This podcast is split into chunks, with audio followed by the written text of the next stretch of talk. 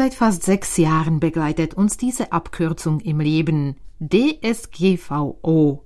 Wir werden damit beim Öffnen der Webseiten konfrontiert, aber auch etwa beim Arztbesuch. Das Kürzel steht für Datenschutzgrundverordnung.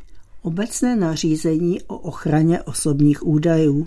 Das Tschechische nutzt dafür die englische Abkürzung, die auch englisch ausgesprochen wird. GDPR.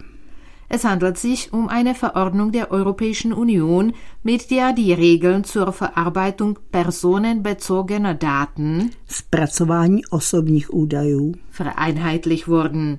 Sie hatte an ältere Vorschriften in diesem Bereich angeknüpft. Die personenbezogenen Daten Osobní údaje, sind Informationen, die es ermöglichen, die Identität einer Person festzustellen. Als solche gelten etwa der Vor- und Nachname, jméno a příjmení, die Privatanschrift, adresa, eine E-Mail-Adresse, e-mailová adresa, eine Telefonnummer, telefonní číslo, die Ausweisnummer, číslo průkazu, aber auch etwa Standortdaten, lokační údaje, wie etwa die Standortfunktion bei Mobiltelefonen oder eine Cookie-Kennung.